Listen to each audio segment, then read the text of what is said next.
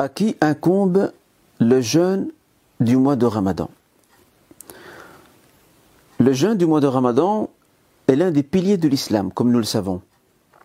Mais pour qu'il puisse être accompli et exercé, la personne appelée à remplir ce pilier de l'islam se doit de répondre à certaines conditions. La première de ces conditions, c'est qu'elle soit musulmane.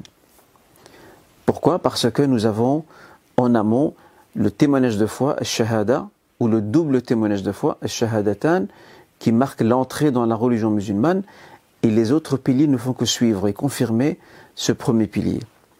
La deuxième condition, c'est être pubère.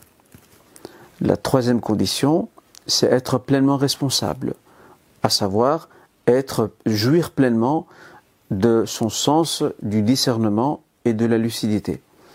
Une autre condition également, parmi les conditions euh, instituant le jeûne de Ramadan, nous avons également le fait d'être résident. Une personne qui est en déplacement durant son trajet, on le verra bientôt, euh, n'est pas concernée par le jeûne ou du moins peut-il saisir la dérogation de rompre son jeûne. Et enfin, la dernière condition, c'est d'être tout à fait capable et apte physiquement à pouvoir jeûner ces jours de Ramadan.